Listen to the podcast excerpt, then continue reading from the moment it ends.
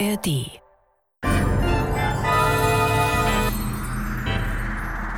Das war morgen, der Science-Fiction-Podcast mit Isabella Herrmann und Andreas Brandhorst.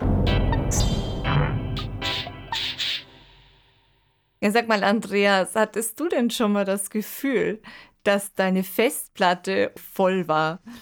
Oh, da hatte ich nicht nur das Gefühl, das war tatsächlich so. das ist mir des Öfteren passiert.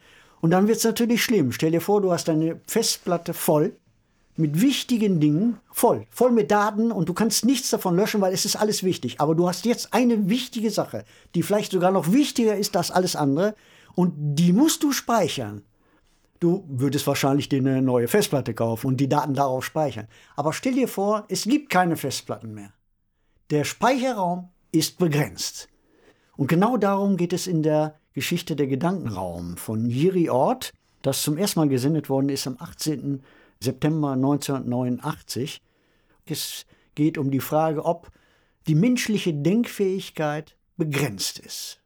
Es ist nämlich eine extra Dimension entdeckt worden, der Gedankenraum. Und wie Forscher herausgefunden haben, werden in diesem Gedankenraum alle menschlichen Gedanken gespeichert. Jeder Gedanke, der in jedem Augenblick gedacht wird, findet Eingang in den Gedankenraum und belegt dort wertvollen Speicherplatz. Das ist ein ganz wichtiger Punkt, denn der Speicherplatz des Gedankenraums ist wie der einer Festplatte begrenzt. Die Frage ist, wie geht die Welt, wie geht die Gesellschaft damit um? Zu wissen, dass in 20, 30, 40 oder auch meinetwegen 100 oder 500 Jahren kein Platz mehr da ist im Gedankenraum für menschliche Gedanken. Der Autor Jiri Ort im Gedankenraum findet höchst interessante Antworten auf diese Frage. Zum Beispiel könnte eine Lösung des Problems ja darin bestehen, dass man ganz einfach nicht mehr alle Menschen denken lässt. Es kommt noch ein anderer Aspekt hinzu. Als ob die Situation nicht schon kompliziert genug wäre, müssen wir uns den Gedankenraum auch noch mit Außerirdischen teilen die auch ihre Gedanken dort einspeisen und zur Befüllung oder zum Ende der Kapazität des Gedankenraums weiter beitragen. Also sind wir nicht nur in den Konflikt innerhalb der Menschheit, sondern wir sind gleich nochmal in einem Konflikt mit einer anderen Zivilisation um das Gedankengut. Das kann man jetzt natürlich alles sehr schön metaphorisch deuten, finde ich, ne? wenn man denkt an politisches Mitläufertum, wird man als Individuen durch Schlaf, Konsum, leichtes Entertainment ruhig gestellt, um nicht zu viel zu denken. Sind die Aliens vielleicht eine andere Ideologie, gegen die man sich politisch behaupten muss? Es ist ja ganz interessant, wenn man sich vorstellt, es gibt tatsächlich politisch andere Wertvorstellungen. Wie viel Platz ist denn im Gedankenraum, um beide politischen Ideologien oder Wertvorstellungen tatsächlich umzusetzen? Also da glaube ich, sind so ganz viele, ist eine Reihe von metaphorischen Spielereien ja. möglich, die man in der Richtung denken kann. Aber vielleicht jenseits der Metaphorik.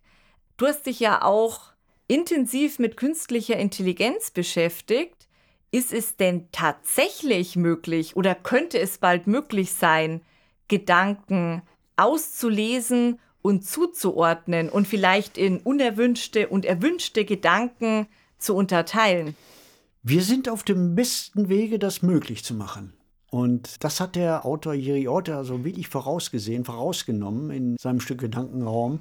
Es gibt heute tatsächlich schon Methoden, nicht Gedanken auszulesen, aber Dinge mit Gedanken zu steuern. Eine solche Technik hätte erhebliche Vorteile, sie birgt aber auch kolossale Risiken, nämlich eines der größten Risiken ist natürlich Gedankenkontrolle, die Überwachung von Gedanken.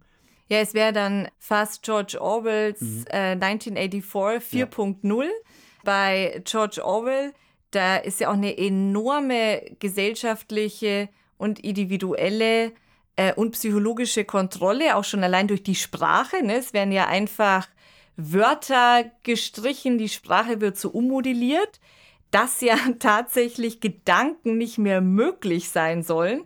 Aber in dem Buch selbst, man konnte noch frei denken, mhm. wenn man wollte. Nicht? Die Gedanken sozusagen als letzter Rückzugsort, den man auf jeden Fall immer hat, der eigene Kopf, in dem man also denken kann und dem man schalten und walten kann, wie man möchte, in seinem eigenen Gehirn. Wenn einem das noch genommen wird, ich glaube, da wird uns ein großer Teil des Menschseins genommen. Aber denken wir uns einen Schritt seitwärts in der Gegenwart. Jeder einigermaßen vernünftig denkende Mensch sollte gegen Gedankenkontrolle sein und das sind wir ja in den meisten Fällen auch. Aber vielleicht merken wir nicht einmal, wie sehr wir uns schon kontrollieren lassen. Nämlich es genügt, ein Handy eingeschaltet, solange es eingeschaltet ist, besteht die Möglichkeit, dass alles, was wir sprechen, übertragen wird.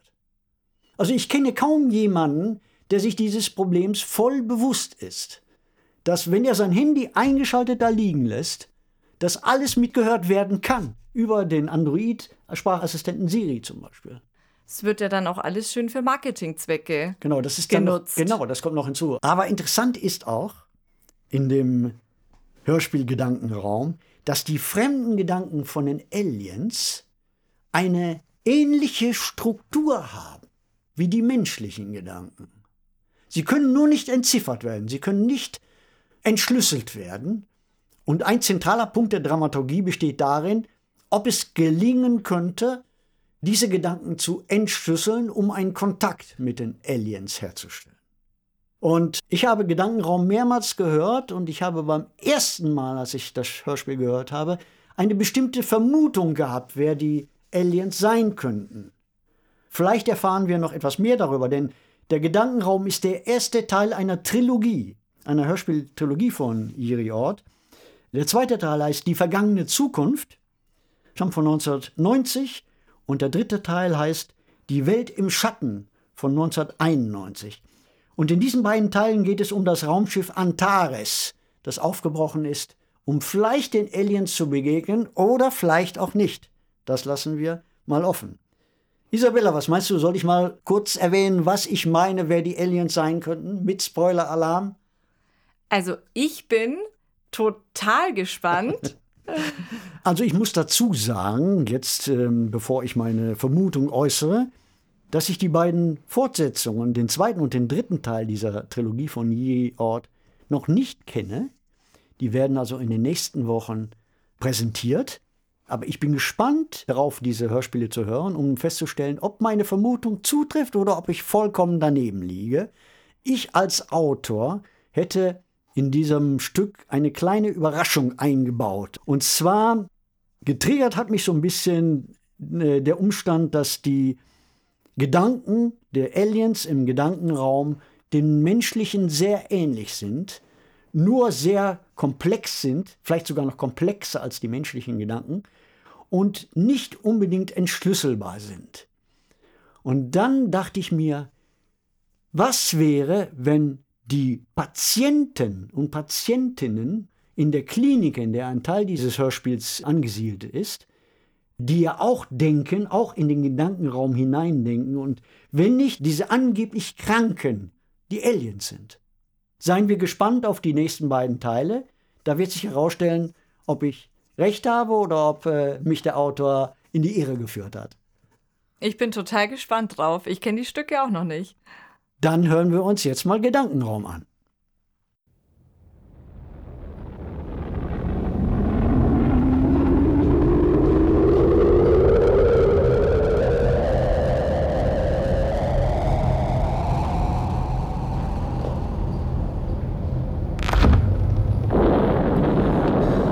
Sie weiter, Alban. Achtung, der Kopf. Der Lärm war unerträglich. Bei der Schleuse dachte ich, dass mir die Ohren platzen. Manchmal startet ein Gleiter nach dem anderen. Wir sind gut 20 Meter unter der Startrampe. Und trotzdem glaubt man, dass sich die Wände auflösen. War schon jemand vor mir hier? Ja. Dieses fensterlose Loch ist ein beliebter Zufluchtsort. Trotz stickiger Luft. Sie bleiben ja nicht lange. Eine Woche halte ich's aus. Zwei Tage. In zwei Tagen sind Sie hier weg. Die Hitze war mörderisch. Ich muss etwas trinken.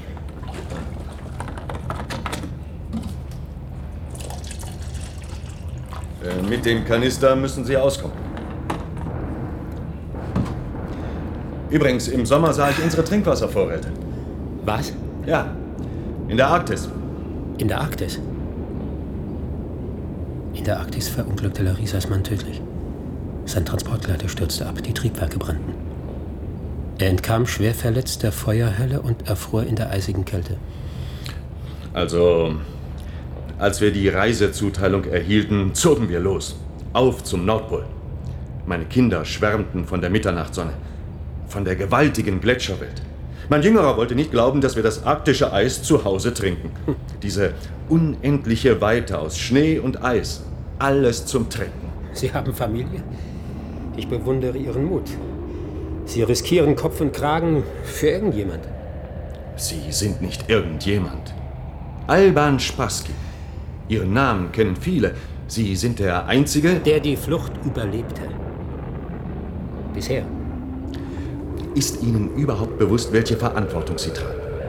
Die Existenz der Menschheit hängt von Ihnen ab. Von einem einzigen Menschen. Ach, das ist übertrieben. Nein!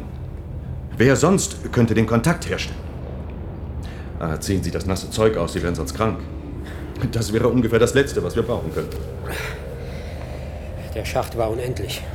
Diese widerliche Luft hat mir zu schaffen gemacht. Draußen ist es nicht viel besser. Das stimmt. Wo sind die kühlen, klaren Oktobertage, der süßliche, morsche Geruch, die Zeit der Erfüllung? Da habe ich etwas für Sie. Nun, dass der Weltrat diesbezüglichen Verhandlungen ohne die Teilnahme der westlichen Schalten Sie bitte aus, ich brauche keine Unterhaltung. In einigen Minuten wird diese Gesprächsrunde gesendet. Direkt aus Theresienfield. Aus dem berühmten Forscherparadies, wo alles erlaubt ist im Namen der Wissenschaft. Ha, Ich kann mich noch an die Aufbruchstimmung vor fünf Jahren erinnern, als ich hinkam, mit hochtrabenden Plänen, mit viel Elan. Der Gedankenraum müsse systematisch untersucht werden. Seine Erforschung sei unumgänglich. Endlich werden wir den Menschen verstehen, seine wahren Wünsche kennen. Wir werden den Gedankenraum beobachten, pflegen, beherrschen. Das sieht heute anders aus. Ihre Warnungen haben erhebliche Zweifel hervorgerufen. Ihre Worte haben Gewicht. Bergson muss befürchten, dass Sie den Medien weitere Fakten zuspielen. Ihr Bericht könnte ein weltweites Chaos auslösen und das Ende von Bergsons Karriere bedeuten. Ja. Die Androhung der Veröffentlichung hält ihn in Schach. Wann könnten Sie eigentlich frühestens die Fremden kontaktieren? Unser Labor ist nur ein Provisorium. Und die Übertragung könnte die Kontaktperson gefährden. Eine vollständige Gehirnlöschung ist nicht auszuschließen. Auch andere, völlig unbeteiligte Personen, unter Umständen die ganze Menschheit, wären durch den Gedankenraum gefährdet. Das Risiko will ich nicht eingehen. Die Kontaktaufnahme muss mit größter Sorgfalt und Sicherheit vorbereitet und kontrolliert werden. Und das ist nur im Forschungszentrum möglich. Ja, also doch in Theresienfield, in der Löwengrube. Ja, Ja, aber dort wartet Bergson auf Sie. ich muss einen Weg finden. Dorthin, von wo Sie Anfang Mai geflüchtet sind. Ja. Damals hörte mein eigentliches Leben auf. Sie denken zu viel. Mag sein. Ich weiß, dass Ihnen Larisa sehr nahe stand. Alban.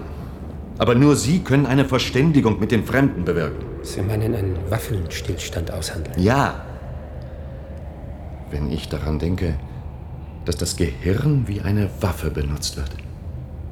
Menschliche Gedanken als eine lautlose, tödliche Munition. Ich habe heute keine Munition mehr. Der lange Weg, die Anspannung, ich... Äh, ruhen Sie sich aus. Brauchen Sie Schlafmittel? nein. Ich komme übermorgen zur gleichen Zeit. Seien Sie vorsichtig. Keine Angst. In zwei Tagen sind Sie hier draußen.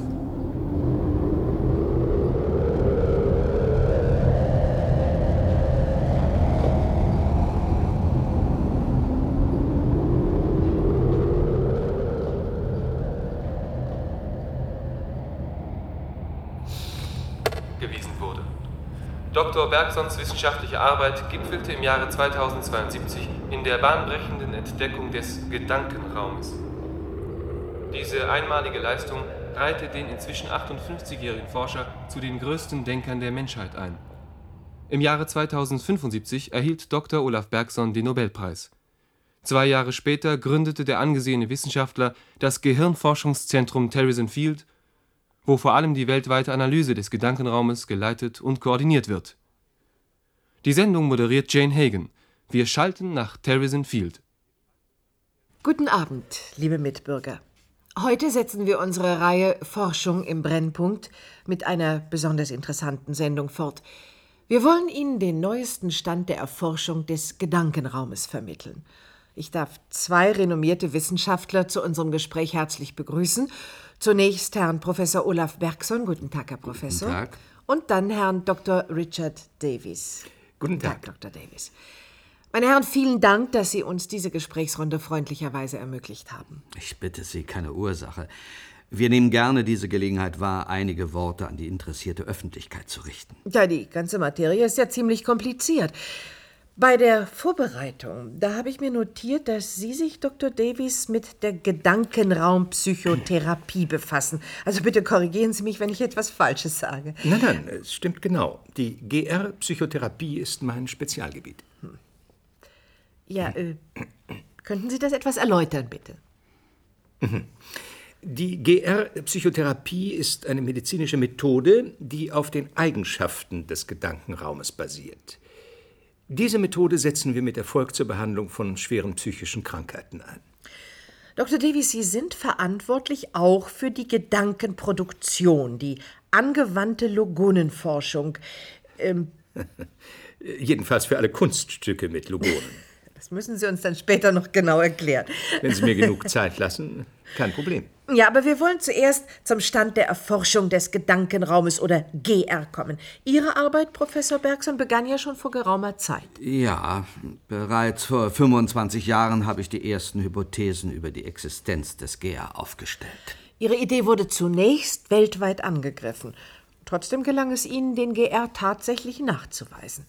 Und damit begann dann die Zeit der intensiven Erforschung des GR. Für uns stellt sich nun die Frage, wie gut kennen wir eigentlich den GR? Wir kennen einmal seine grundsätzliche Beschaffenheit, das heißt, wir kennen die Art und Weise der Gedankenspeicherung. Eines der wesentlichen Resultate der letzten Jahre war der Nachweis, dass unser Denkprozess nur im Zusammenspiel mit dem GR stattfinden kann. In letzter Zeit werden Informationen kolportiert, die dem GR eine geradezu schicksalhafte Bedeutung einräumen. Es geht angeblich sogar um die Existenz der Menschheit. Leider werden tatsächlich pseudowissenschaftliche Behauptungen verbreitet von Gruppen, die eine Diskussion auf einer streng wissenschaftlichen Basis scheuen. Diese Behauptungen sind unhaltbar. Die Urheber dieser Desinformationspolitik befinden sich außerhalb unserer Gesellschaft. Sie müssen mit Konsequenzen rechnen. Aber es wird sogar das Ende der Menschheit vorausgesagt. In nicht einmal zwei Jahrzehnten soll Schluss sein. Mit uns allen. Wieder einmal. Diese Untergangspropheten kommen und gehen und die Welt, die bleibt bestehen. Wissen Sie, die GR-Forschung ist faszinierend, aber für schwache Naturen nicht ungefährlich. Die Grenze zwischen der Realität und der Fiktion kann verschwinden. Wir halten uns streng an Fakten. Wir werden heute in dieser Sendung eine neue Entdeckung bekannt geben. Diese Entdeckung ist ein Meilenstein in der Geschichte der Menschheit. Aber mehr will ich momentan nicht verraten. Ich würde vorschlagen, dass wir zunächst einige grundlegende Eigenschaften des GR erläutern. Ich möchte Ihnen diese Entdeckung zwar gleich entlocken, aber bitte, wir werden uns an Ihren Vorschlag halten. Vielleicht könnten wir als Einstieg zu dem Begriff kollektives Gedächtnis der Menschheit kommen. So wird ja der GR oft bezeichnet. Das trifft zu, ja. Jeder Gedanke wird im GR gespeichert. Dieser Prozess läuft völlig automatisch ab seit Abertausenden von Jahren. Kann man diesen Vorgang der Speicherung äh, veranschaulichen? Diese Frage ist eindeutig an Sie gerichtet, Dr. Davis. Wir sollten nicht verschweigen, dass im Jahre 2075, also drei Jahre nach meiner Entdeckung des Gedankenraumes, die Kollegen Davis und Vassiljew die eigentlichen Träger der Gedanken nachgewiesen haben. Das Elementarteilchen Logon. Danke für die Blume, Herr Professor. Bitte, bitte. Beim Denken produziert unser Gehirn Logone. Mit jedem Gedanken wird eine Logonformation erzeugt. Diese Formation wandert zum Gedankenraum, unvorstellbar schnell, mit vielfacher Lichtgeschwindigkeit und bildet dort jenen Gedanken ab. Entschuldigen Sie, aber eine Tatsache muss man besonders betonen. Physikalisch haben Logone mit Elektronen, mit elektromagnetischen Wellen nichts gemeinsam. Äh, danke für den Hinweis, Herr Professor. Elektromagnetische Wellen breiten sich nämlich viel zu langsam aus. Zu langsam? Logone sind um den Faktor 10 hoch 9 schneller als Elektronen. Sie bewältigen eine Entfernung von einer Milliarde Lichtjahren in einer Sekunde. Außerdem überwinden sie alle uns derzeit bekannten materiellen Hindernisse, die dicksten Metallabschirmungen und Wassermassen, weil Logone in höhere Dimensionen ausweichen. Auf ihrem Weg zum GR verlassen sie unsere greifbare materielle Welt. Ja, wo erfasst man dann diese Wunderteilchen, diese Logone? Nun, äh, wir können ihren Fluss nur an der Quelle, im menschlichen Gehirn messen. Mhm. Dort können wir sogar ihre Produktion, das heißt die Denkleistung, steuern. Zu diesem Zweck wurde bei uns die sogenannte Logonenfalle entwickelt. Bei vielen Untersuchungen wird sie vorübergehend ins Gehirn eingesetzt. Ist das nicht gefährlich? Äh, nein, äh, der Eingriff ist völlig harmlos. Probleme hatten wir beim Erstellen eines, äh, sagen wir, Wörterbuches, das uns ermöglicht, im GR Gedanken zu lesen, das heißt, die Logonstrukturen in verständliche Begriffe zu übersetzen. Das war eine aufwendige, mühevolle Arbeit. Logone übertragen jeden Gedanken in den GR? Ja, das menschliche Gehirn kritzelt jeden Gedanken in den GR. Ununterbrochen. Aber nicht nur das.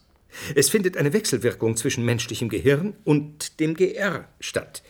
Logone flitzen hin und her in beiden Richtungen.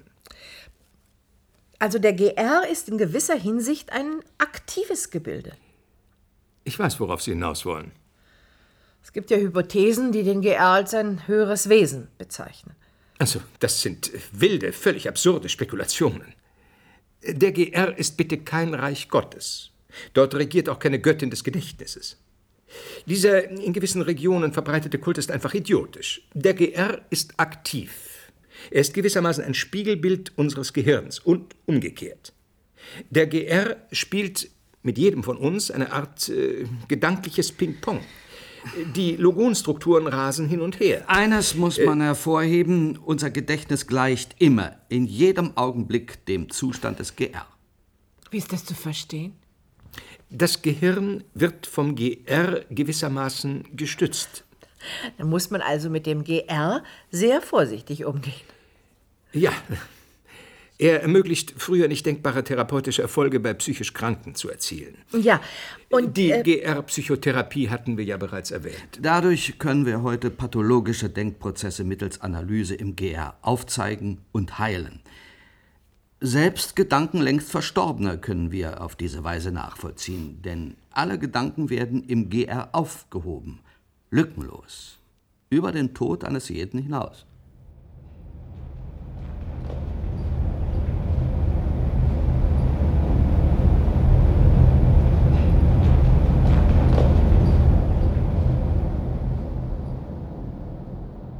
Über den Hinaus. Larisa. Ich begegnete dir wie einem scheuen, verletzten Tier. Mit gespielter Gleichgültigkeit. Mit gesenktem Blick. Ich suchte deine Nähe. Ich holte dich nie ein. Die grausamen Schatten in deiner Seele trieben dich fort. Und doch, wir fanden zueinander. In einem Schwebezustand über dem Abgrund deiner Krankheit über dem Abgrund der Vernichtung, die uns Tag für Tag umgab.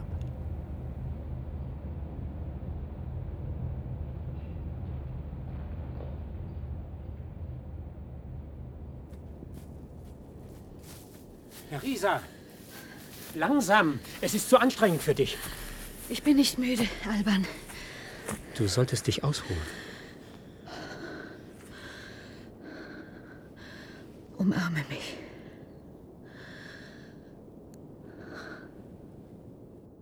Die Augenlider tragen die Last der Vergangenheit. Den Blick zu erheben, über die Fußspitzen, über den Horizont hinaus. Vergeblich. Die Angst lässt den Blick verkommen. Setzt doch den Himmel tiefer vor unsere Füße, damit ihn alle sehen können. Jederzeit. Mühelos. Setzt den Himmel endlich tiefer. Nein? Warum auch? Der Regenbogen wird ohnehin in jedem Schlammloch gespiegelt, in jedem schwimmenden Fettauge. Seht die Pracht der erstarrten Fettränder. Wie arktische Gletscher ragen sie in den Himmel. Bis sie der heiße Atem zum Schmelzen bringt. Es ist schon richtig, wir können, zumindest in absehbarer Zeit, jeden Gedanken im GR ausfindig machen. Im Gedankenraum ist alles, was je ein Mensch gedacht hat, gespeichert. In diesem Zusammenhang sollte man auch die Aspekte der Telepathie Ja, das ist nur ein Randbereich in dem breiten Spektrum unserer Forschungsvorhaben. Befassen Sie sich mit Telepathie, Dr. Davis? Nein, ich nicht, aber wie Sie wahrscheinlich wissen, wird die Gedankenübertragung seit dem Anfang des 21. Jahrhunderts in der Raumfahrt praktiziert. Die Gründe dafür sind ja einleuchtend. Die Entfernungen zwischen der Erde und den Raumfähren sind enorm. Die Funksignale benötigen einige Tage, Wochen, bis sie die Raumfähre erreichen. Die Betreuung durch die Erdstationen wird problematisch. Diese Verzögerung der Radiowellen wird mit der telepathischen Nachrichtenübertragung Ja, beseitigt. ja, das ist ja nichts Neues. Sicher, nur mit der Entdeckung des GR und der Logone konnte das Wesen der Telepathie zum ersten Mal verstanden werden. Sie ist eine Gedankenübertragung über den GR. Der GR funktioniert wie eine Vermittlungszentrale. Man hat für dieses äh, unvorstellbar komplexe Gebilde den Begriff Gedankenraum gewählt. Können Sie etwas zu seiner Größe sagen, Herr Professor? Da äh, muss ich etwas ausholen. Unser Universum ist unendlich. An dieser These hat sich seit dem 20. Jahrhundert nichts geändert. Das Universum expandiert. Der GR expandiert nicht.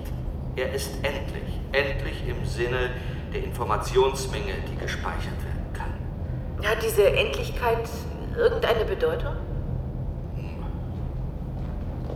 Eigentlich nicht, nein. Eine bodenlose Lüge. Diese Diskussion ist unerträglich. Die Endlichkeit des GR kann das Ende des menschlichen Denkvermögens bedeuten. Und damit unseren Untergang. Wir sollten die Frage nach der Größe des GR pragmatisch betrachten. Stellen Sie sich vor, Sie hätten die Aufgabe, unsere Milchstraße mit Wassermelonen zu füllen. Nur anfangs dachten wir, die Endlichkeit sei eine belanglose Tatsache. Nur ein Anlass für ein paar präventive Maßnahmen. Den GR voll zu pumpen. Damals war unsere Stimmung im Hirnforschungszentrum noch gut. Davis, ich bitte Sie. Meine Herren, eine Neuigkeit. Darf ich erst meinen Beitrag Äh, beenden? Nein, nein, ausnahmsweise nicht. Das ist eine Frechheit. Meine Herren, die heiß umstrittene These unseres verehrten hier anwesenden Nobelpreisträgers wurde bestätigt. Welche These, wenn ich fragen darf? Der GR ist endlich. Schüffels, machen Sie den Mund zu. Meine herzliche Gratulation, Herr Professor. Danke. Ich habe allerdings kein anderes Resultat erwartet. Was heißt das nun für uns? Nun, man wird uns eine Menge Fragen stellen, wie groß der freie GR sei, wie lange könne die Menschheit noch denken, existieren und so weiter und so weiter. Die GR-Endlichkeit sollte geheim bleiben. Eine Veröffentlichung könnte unnütze Spekulationen über eine Begrenzung der menschlichen Existenz auslösen. Die, die können wir nicht brauchen. Es liegt an uns, die Tragweite der GR-Endlichkeit aufzuzeigen. Ich sehe keinen Grund zur Beunruhigung. Von einem Ende der Menschheit kann keine Rede sein. Das ist lächerlich. Und äh, was ist in 100, äh, 200 Jahren? Ja, irgendwann wird es ein Ende geben. Wir müssen die Qualität der Gedankenproduktion steuern. Sie meinen begrenzen? Das wäre kein Problem, Spassky. Die Menschen werden weniger denken müssen und das heißt mehr schlafen. Tage, Wochen, Monate. Künstlicher Schlaf als Pflichterfüllung für jeden Staatsbürger. Früher gab es den Dienst mit der Waffe. Äh, Wir führen ihn wieder ein mit einer neuen Waffengattung, dem Pyjama. Der Dornröschenschlaf auf Befehl. Warum nicht? Nach einem langen, ergiebigen Schlaf ließe ich mich auch gerne wachküssen, aber nicht von Ihnen, Spassky. Um die Belegung des GR zu verringern, wird die Menschheit keinen künstlichen Schlaf brauchen. Zur Drosselung der Denkleistung können wir die Logonenfalle verwenden, genauso wie zu ihrer Anhebung. Ja, ja. Jeder bekommt die Logonenfalle. Die. Wie nennen wir es? Die logonisierte Welt. Zur Sterilisation kommt die Logonisation. Es gibt viel zu viel überflüssige Gedanken, Davis. Man wird sie beseitigen oder gar nicht erst entstehen lassen. Und welche Gedanken sind überflüssig? Wer wird das bestimmen? Wir sollten tatsächlich ein Projekt starten, das mit der Regelung der Denkleistung befasst ist. Davis, Sie experimentieren doch mit der Gedankenlöschung. Ja, schon, aber es gibt noch einiges zu verbessern. Durch die Unschärfe der Gedankenlöschung werden bei Probanden ganze Gehirnteile zerstört. Was? Das lassen Sie zu? Das sind durchwegs schwere Psychotiker ohne Aussicht auf Heilung, die wir einsetzen. Davis, stellen Sie eine repräsentative Gruppe zusammen. Männer, Frauen, alle Altersgruppen. Wir müssen zunächst eine fundierte Bewertung der Löschmethode durchführen. Diese Gehirnschäden sind nicht zu verantworten. Ja, deswegen machen wir ja diese Experimente ausschließlich mit psychisch Kranken. Ich habe trotzdem große Bedenken. Wir alle haben Bedenken. Trotzdem werden wir weitermachen. Spassky, Sie brechen Ihr Telepathieprojekt ab und stoßen zu Davis. Aber das Projekt ist fast fertig. Die Raumfahrt wartet auf unsere Ergebnisse. Ich bin Ihr Auftraggeber. Aber ich. Schluss für heute. Äh, Schöffels, Sie bleiben hier. Ich will Ihren Bericht zu Ende hören.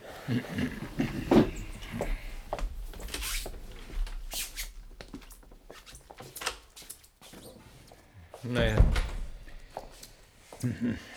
Spassky, wie wär's mit einer Partie Schach zur Beruhigung? Heute geht's nicht. Ich will das Telepathieprojekt nicht so abrupt beenden. Na, der Alte übertreibt manchmal. Ja, also ich wünsche Ihnen einen angenehmen Abend, Spassky.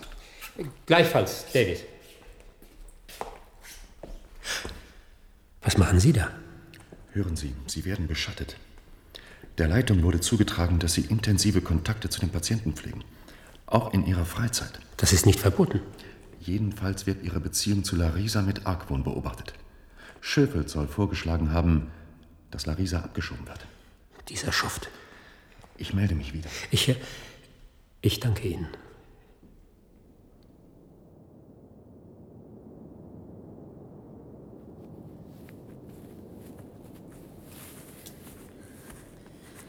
Deine Hand zittert. Hörst du das? Das, das klingt wie Trommeln. Larisa, bleib still. Parabolspiegel suchen den Äther ab. Die Ausbeute ist vernichtend. Betäubendes Rauschen der Stumpfsinnigen beherrscht alle Wellenlängen. Futterbeschaffung. Hilferufe Sterbender gehen unter. Desinfizierte Viehwaggons rollen heran, beladen mit salzigem Sand unermesslicher Ozeane. Verschwitzte Kochgehilfen scheuern Esstöpfe blank. Ihre blutigen Finger trommeln verlockend. Der Wald wird kahl geschlagen. Verstümmelte streuen Sägemehl. Taktstock im Peitschenhieb. Söldner stampfen den Boden fest. Verwegene Fanfaren kündigen Verteilung an. Fraß für jeden. Gedanken werden mit Speichel verdünnt. Stunde der Fütterung beginnt. Schlangen im Rückgrat bewegen sich. Wo bin ich? Beruhige dich, Larisa. Wir müssen zurück. Das Licht dort. Siehst du? Scheinwerfer. An der Waldgrenze beginnt die Sperrzone. Wir müssen umkehren. Umkehren? Ja. Nein, ich will fort, Alban. Wir werden gemeinsam fortgehen. Komm. Gemeinsam. Du lässt mich nicht allein. Nein. Nein, niemals. Ich bleibe bei dir. Bis du groß und stark bist. Eine Reihe von bekannten, ich meine meinen Fachkreisen bekannten Fakten über den Gedankenraum besprochen. Ich hoffe auch genug anschaulich, denn diese Sendung soll trotz der anspruchsvollen Thematik doch verständlich sein. Darf ich Sie nun fragen, ob Sie nun zu der angekündigten Entdeckung übergehen möchten? Ja. Es ist ein wichtiger Sachverhalt unerwähnt geblieben, der die Ausschließlichkeit des Menschen im Universum betrifft. Im Laufe der Erforschung des GR hatten wir bereits eine beträchtliche Gedankenmenge analysiert, als wir auf Gedanken stießen, die trotz der reichlich vorhandenen Erfahrungswerte nicht entschlüsselt werden konnten.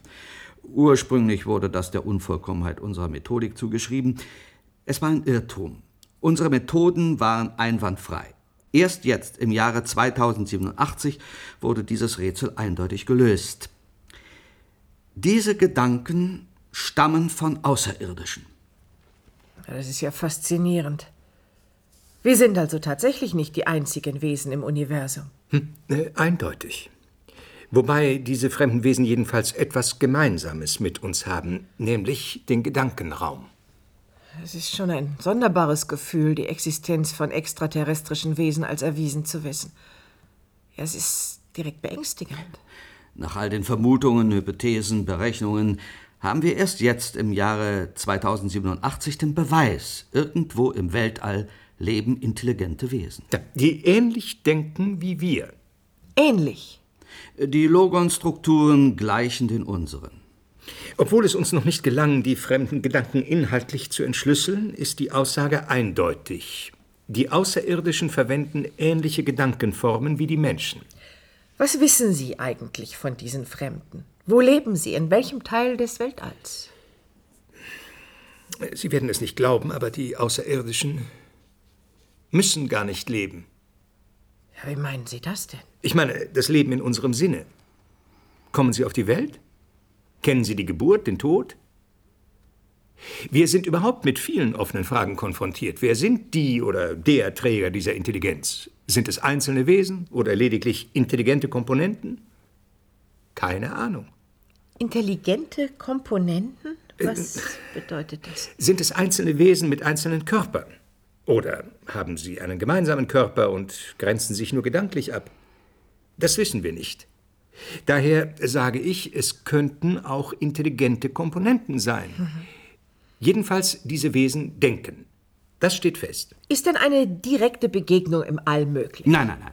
Also nein. realistisch gesehen bleibt der Gedankenraum unsere einzige Berührungsfläche mit den Außerirdischen. Vielleicht sollten wir froh sein, dass sie uns nicht zu nahe kommen. Warum könnten wir uns mit ihnen nicht verständigen? Dafür besteht wenig Hoffnung. Äh, zunächst müssten diese Außerirdischen zumindest auf einer ähnlichen Entwicklungsstufe wie die Menschheit existieren.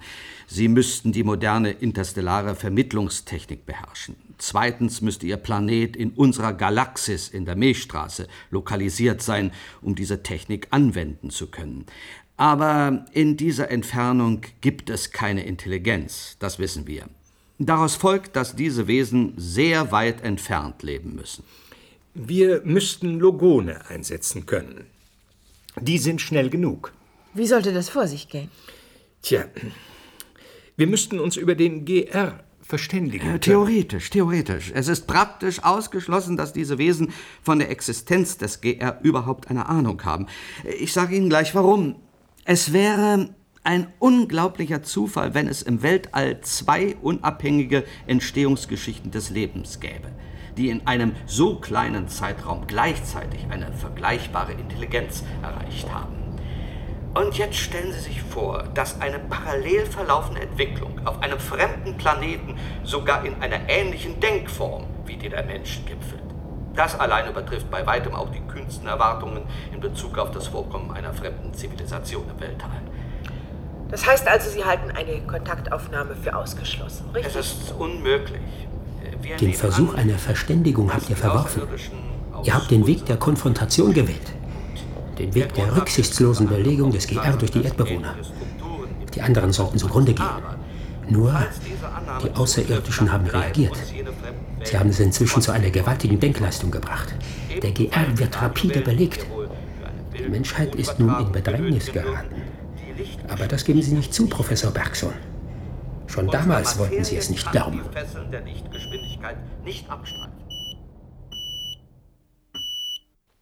kommen diese verrückten Zahlen her? Schöfels? Sagen Sie, Schöfels, die letzte GR-Belegungsstatistik kann doch nicht stimmen. Ich befürchte ja. Der Konfidenzintervall beträgt lediglich plus minus zwei Prozent. Die Außerirdischen produzieren unvorstellbare Gedankenmengen. Der plötzliche Anstieg ist unwahrscheinlich.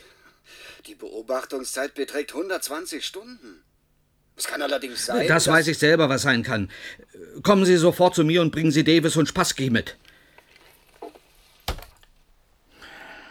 Jeder will denken. Seine Gedanken schweben lassen. Immer etwas Neues ausdenken. Der GR ist endlich.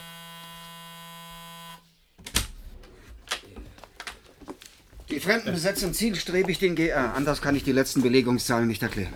Eine Invasion im Gedankenraum. Stummer Krieg der Welten, meine Herren. Das Lachen wird Ihnen gleich vergehen. Nach den ersten Hochrechnungen ist in 18 Jahren Schluss. Der GR wird voll. Die Menschheit hört auf zu denken. 18 Jahre. Die Neugeborenen werden gerade erwachsen. Na und? Sie gehen mir richtig auf den Wecker. Dieser plötzliche Anstieg der Denkleistung kommt überraschend. Warum produzieren diese Wesen unvorstellbare Gedankenmengen? Die haben unser Spiel durchschaut. Ihr Galgenhumor ist unerträglich. Wir müssten versuchen, im GER freie Sektoren zu belegen. Mit irdischen Gedanken künstlich erzeugt. Damit entstünde nämlich eine Reserve, die wir im Ernstfall löschen und durch echte Gedanken, die bekanntlich jeder von uns zum Leben braucht, ersetzen könnten. Das ist der Weg. Eine Gedankenreserve, ja. Allerdings müsste die künstliche Gedankenproduktion gewaltig gesteigert werden. Vergessen Sie nicht, dass wir sie heute lediglich im Labor betreiben können.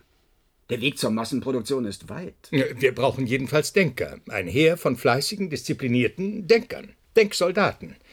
Mit unseren 300 Testpersonen fangen wir nichts an. Das ist alles, was wir haben? Die Abnutzung der Probanden ist überraschend hoch. Nach vier Monaten ist jeder Denker fertig, ausgebrannt. Wir brauchen mehr Material. Äh, Schöfels, nehmen Sie Kontakt mit Ihren Vertrauensleuten im Weltrat auf. Sie sollten uns Probanden aus der sozialen Zone schicken. Äh, Sie wissen schon, ich will da kein Theater mit Begründung und so weiter. Eigentlich könnten auch Patienten einspringen. Über 900 kämen in Frage. Patienten dürfen wir nicht einsetzen. Warum nicht, wenn ich fragen darf? Sie sollen bei uns gesund werden. Der GR geht sie nicht an. Das sagen Sie, Spassky? Wer hat mit dem GR nichts zu tun? Wer? Wer denkt nicht? Unsere Aufgabe ist die Genesung der uns anvertrauten Patienten immer noch. Was machen Ihre glücklich genesenen Patienten, wenn sie nicht mehr denken können, weil es dafür keinen Raum mehr gibt? Die künstliche Gedankenproduktion ist sinnlos. Was wollen Sie sonst machen, Sie Schlaumeier? Mit den Außerirdischen Kontakt aufnehmen. Ach so. Wollen Sie funken oder ins Horn blasen? Lichtblitze zünden? Das ist doch geradezu lächerlich. Es gibt einen anderen Weg. Über die Telepathie. Wenn man die Logonenstrukturen der Außerirdischen analysiert, so sind eindeutig Analogien zu unseren terrestrischen Denkformen festzustellen. Analogien, ja. Aber sonst. Wir haben keine Zeit für Experimente, Spassky. Begreifen Sie es nicht? Wenn wir nicht genug GR belegen, dann ist es aus. Alle gehen ein. Die ganze Menschheit. Ein Mensch wird die Ehre haben, den letzten Gedanken zu denken, den allerletzten. Sehen Sie zu, dass wir Denker kriegen.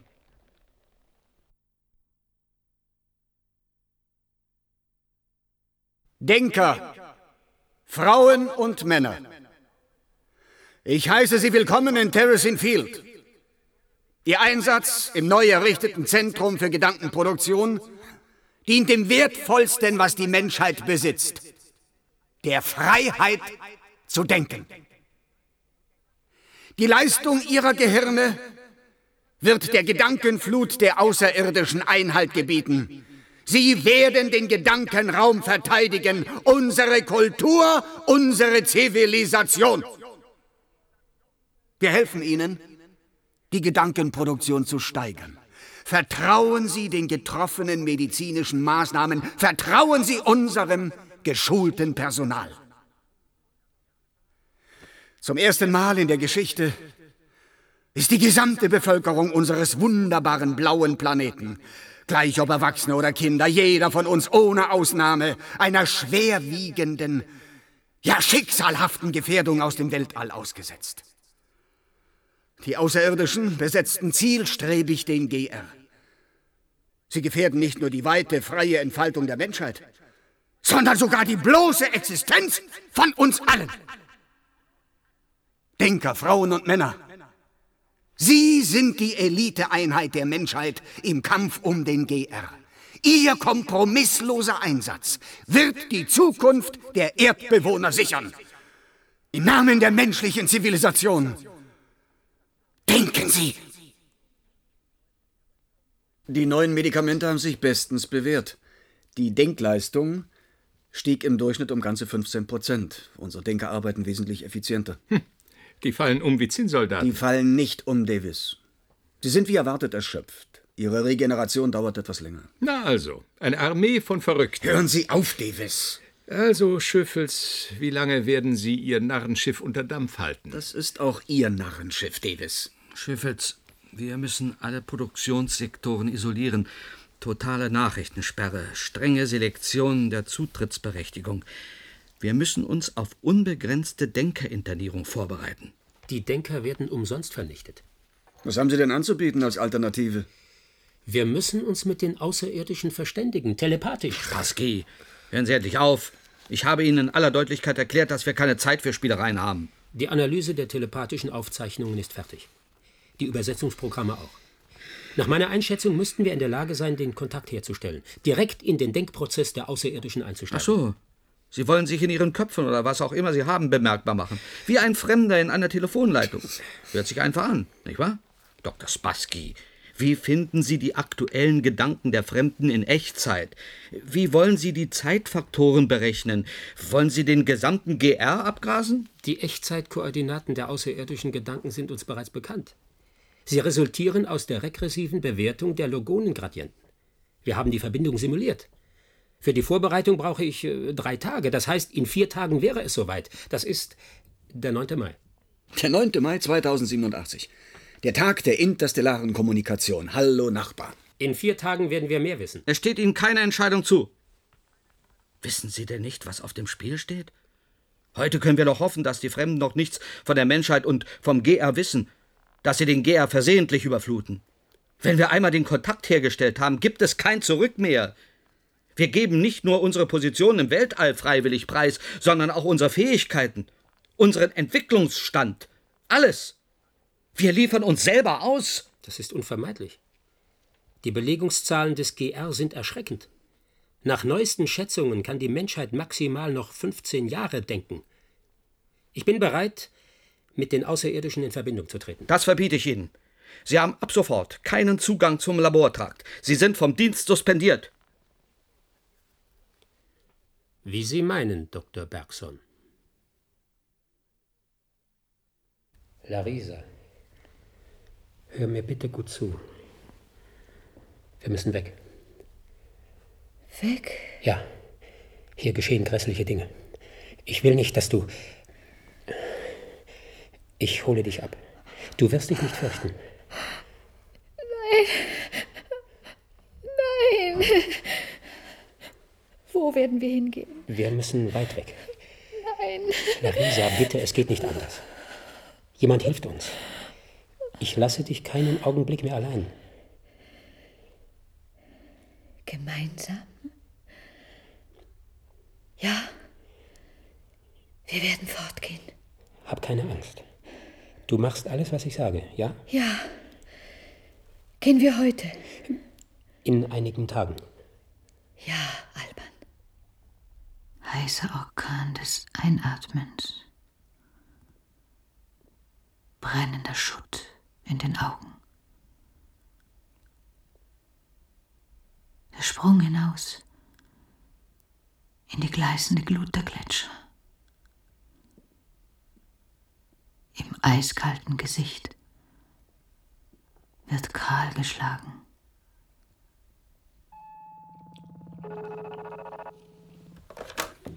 Spassky? Hören Sie gut zu. Es ist geplant, die Dosierung von Sedativen anzuheben. Die Denker sind verunsichert. Der Widerstand gegen die Gedankenproduktion wächst. Einige Systeme im Denksektor wurden absichtlich beschädigt. Ein Beschleuniger und drei Logonenmonitore sind verschwunden. Das tut mir aber leid. Etwa 200 neue Denker sollen im Denksektor eingesetzt werden. Auf Anregung des Sicherheitsdienstes soll auch Larisa dabei sein. Wann? Ja, Das weiß ich nicht. Binnen einer Woche. Wer steht dahinter? Reden Sie mit Schöfels. Warum soll Larisa dabei sein? Man Man will Sie von Larisa trennen. Aber warum? Angeblich haben Sie vertrauliche Informationen an Denker verraten. Die Geheimhaltung solle wiederhergestellt werden. Sie sollten nicht warten, Alban. Ich habe verstanden. Ich melde mich wieder.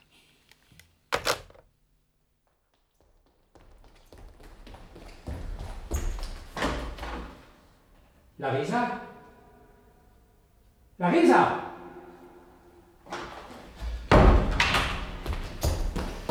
Betreuer, wo ist die Patientin aus 205? 205.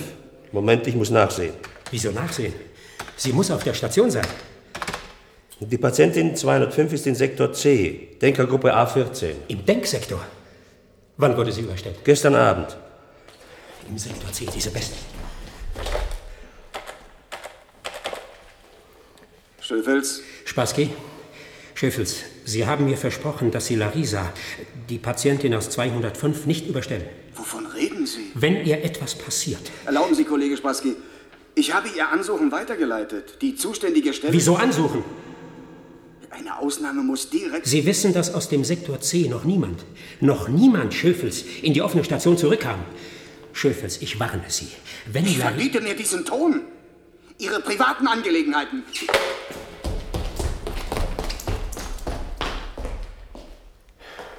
Betreuer, wo sind die neuen Denker?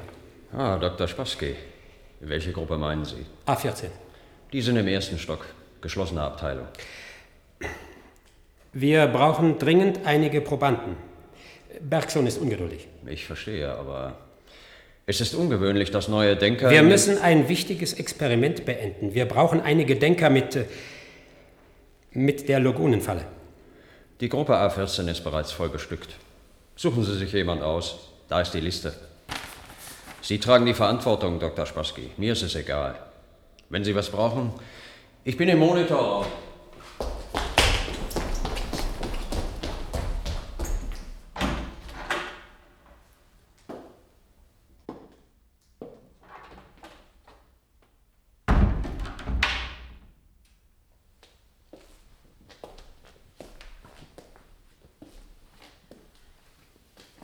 Larisa. Zu spät. Larisa, erkennst du mich? Mein scheues, verletztes Tier, was haben sie mit dir gemacht? Deine schönen Haare.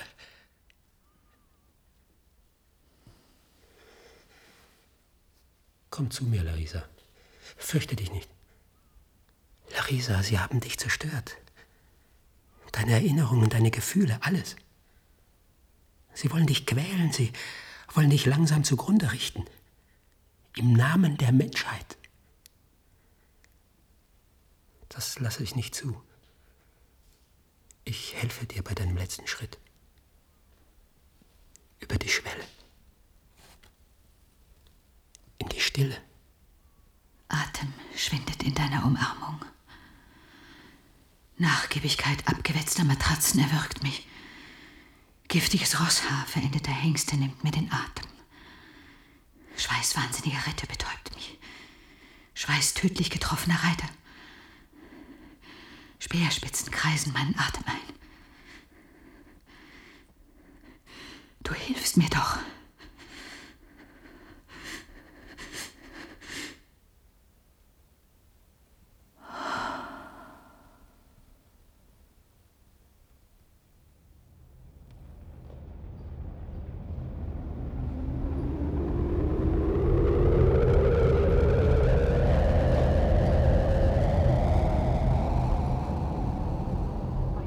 Frage der Geheimhaltung.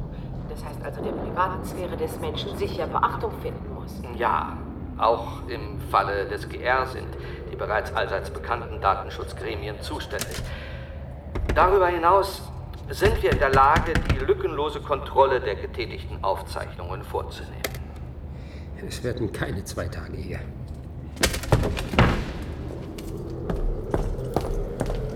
Keine Bewegung, Spassky. Die ganze Menschheit steht am Rande einer Katastrophe. Was wollt ihr noch, was? Sie kommen mit. Bald wird es keinen Gedankenraum geben, für keinen von uns. Das können Sie alles Professor Bergson erzählen.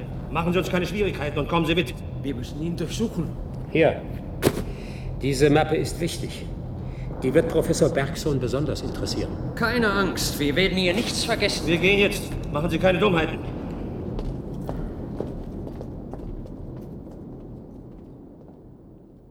Ihr Ausflug dauerte länger, als ich dachte. Ein halbes Jahr im Untergrund hätte ich Ihnen nicht zugetraut, Dr. Spassky. Ihre Spürhunde sind unfähig, Dr. Bergson. Wie man's nimmt. Immerhin stehen Sie jetzt leibhaftig vor mir. Sie sehen nicht gut aus. War es anstrengend für Sie? Hm. Ich war nicht untätig. Ich habe Ihr Elaborat gelesen. Wir wollen uns nichts vormachen, Spassky. Bestimmt nicht. In 15 Jahren hört die Menschheit zu denken auf. Diese allerletzte unvorstellbare Katastrophe können Sie nicht mehr abwenden. Sie haben versagt. Das behaupten Sie. Die von Ihnen organisierte Gedankenproduktion ist reiner Schwachsinn. Auch mit einer Armee von Denkern wird es nie gelingen, den GR für die Menschheit zu retten. Die Außerirdischen füllen ihn auf. Ihre private Meinung interessiert mich nicht. Sie haben den Bericht gelesen. Meine private Meinung ist jederzeit nachprüfbar. Sollte mir etwas zustoßen, dann werden etliche Kopien sofort an die Öffentlichkeit gehen. Ach so. Warum haben Sie denn Ihren Bericht nicht bereits publiziert? Warum haben Sie nur vage Andeutungen, Gerüchte über den Weltuntergang in die Medien gestreut? Damit Ihr Name nicht vergessen wird in dieser schnelllebigen Zeit? Sie haben meine Gerüchte nie konkret dementiert. Ohne meine Andeutungen hätten Sie die Existenz der Außerirdischen nie öffentlich zugegeben. Sie wären nie zu einem Interview bereit gewesen. Sie beantworten meine Frage nicht. Warum haben Sie dieses Elaborat. Ich kann die Fremden kontaktieren, jederzeit. Jederzeit? Machen Sie sich nichts vor. Wo nehmen Sie die Apparatur her? Die Rechnerintelligenz, die Syntaxbibliothek. Wo wollen Sie den Versuch durchführen, Sie nah? Auf dem Heiligen Berg? In meinem eigenen Labor. Das soll ich Ihnen glauben? Dr. Bergson, wenn meine Mitarbeiter binnen 48 Stunden keine Anweisung von mir erhalten, geht es los. Diesmal ohne Sie. Bisher habe ich die Kontaktaufnahme absichtlich hinausgeschoben, weil ich die Menschheit nicht gefährden will. Die Abermillionen ahnungsloser Erdbewohner, die von der Bedrohung aus dem Weltall nichts wissen. Ich will den Kontakt hier im Forschungszentrum herstellen. Mit der besten Apparatur, die uns zur Verfügung steht, mit größter Sicherheit für alle. Und wenn ich Nein sage? Dann sind Sie erledigt. Wir haben vollständige Aufzeichnungen. Über das Schicksal der unzähligen Denker, über die Versuche an Menschen mit dieser grauenhaften Gedankenlöschung. Ich bin nicht allein, Bergson, vergessen Sie das nicht. Gut, ich lasse mit mir reden. Wenn Sie den Kontakt schaffen. Was dann? Geben Sie mir Larisa zurück? Ihr Leben? Gehen Sie, Bergson. Was erlauben Sie sich? Verschwinden Sie!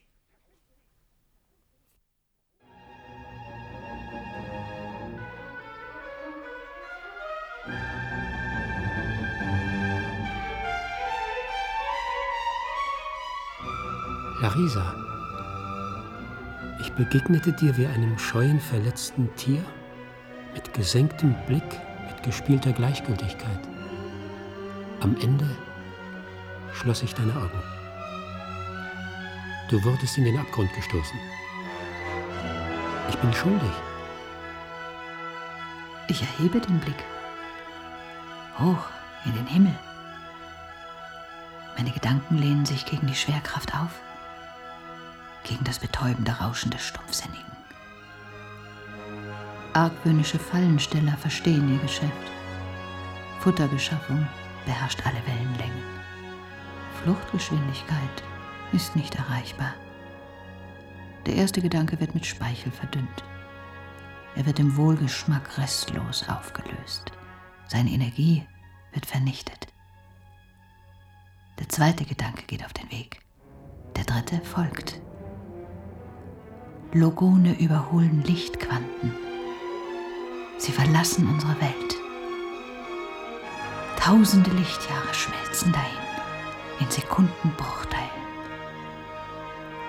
Die Botschaft der Menschheit rast durch fremde Galaxien, überschreitet Zeitalter, bezwingt die Unendlichkeit des Universums. Menschliche Gedanken überwinden Krümmungen in Raum und Zeit, die Einstein nicht kannte. Raum. Raum. Raum.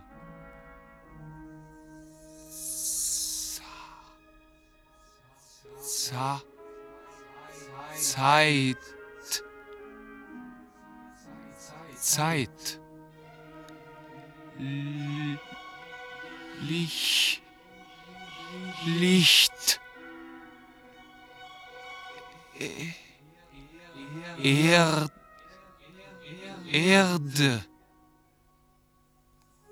Sein. Sein. Denke. Denken. Leben. Wer bist du? Wir sind Menschen.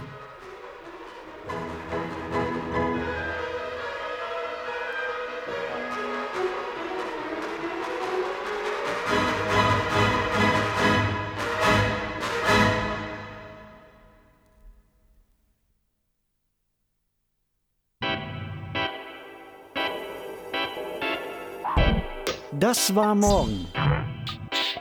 Jede Woche eine neue Folge in der ARD Audiothek. Redaktionell betreut hat diesen Podcast Mareike Mage unter Mitarbeit von Oliver Martin.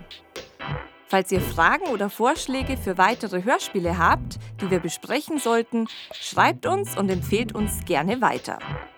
Für den Titel Das war morgen bedanken wir uns bei Alexandra Grünauer. Produktion Südwestrundfunk 2023.